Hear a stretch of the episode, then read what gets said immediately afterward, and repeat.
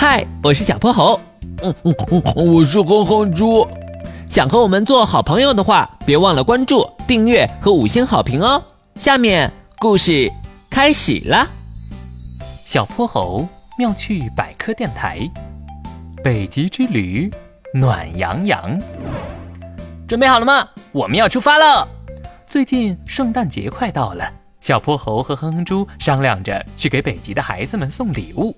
就在刚才，树袋熊毛毛也加入了他们。三人坐在电动雪橇上，载着满满一大袋礼物，准备出发了。北极号雪橇，冲呀！广袤的雪原上，一架雪橇飞驰而过，留下长长的痕迹。小泼猴他们向着北极越行越远，危险！哼哼猪，快转向！忽然，平坦的雪地上露出了一块小石头。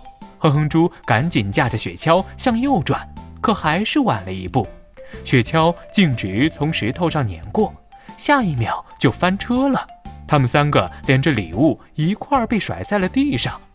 哎呦，我的屁股疼死我了！公主、毛毛，你们没事吧？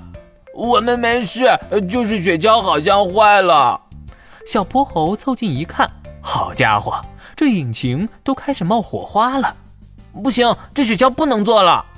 那我们怎么办啊？哼哼猪看着白茫茫的四周，没了雪橇，他们可怎么出去呀？没办法了，大家少拿几份礼物，我们得赶紧走，不然要在这儿冻僵了。看着撒了一地的礼物盒，哼哼猪和毛毛左挑右拣，最后一人拿了几个，跟着小泼猴出发了。三个人走在雪地里，又累又困，现在他们手里的礼物都扔光了。大家实在没力气带着他们了，就只有小泼猴手里还拿着最漂亮的那份儿。小泼猴，我我快冻死了！哼哼猪抱着胳膊，整个人缩成一团，牙齿止不住的打颤。我我也好冷啊！哼哼猪，你再坚持一下，我们马上就能出去了。不过怕冷的好像只有他们俩，旁边树袋熊毛毛。依旧挺着胸，精力十足。呃，如果我也像毛毛一样，浑身都有厚厚的绒毛就好了。毛毛听到这话，顿时受到了启发。哼哼猪，我有办法了！我的背上长着一个小口袋，如果你和小泼猴能进去，就不会这么冷了。真的？